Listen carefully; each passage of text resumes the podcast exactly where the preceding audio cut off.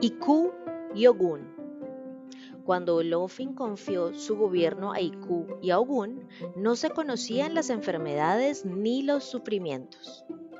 Un día en que los jóvenes organizaron una fiesta, uno de ellos compró oti, aguardiente, y por extensión cualquier bebida alcohólica, y le brindó a Ogun, quien bebió hasta emborracharse. El dueño de la forja y los metales se acostó a dormir. Al rato llegó Iku, que debía consultarle unos problemas urgentes, y lo despertó.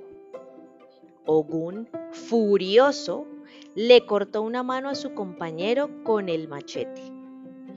La sangre corrió por todas partes. Todo aquel que la pisó se enfermó gravemente. Fue así que se conoció la enfermedad en la tierra.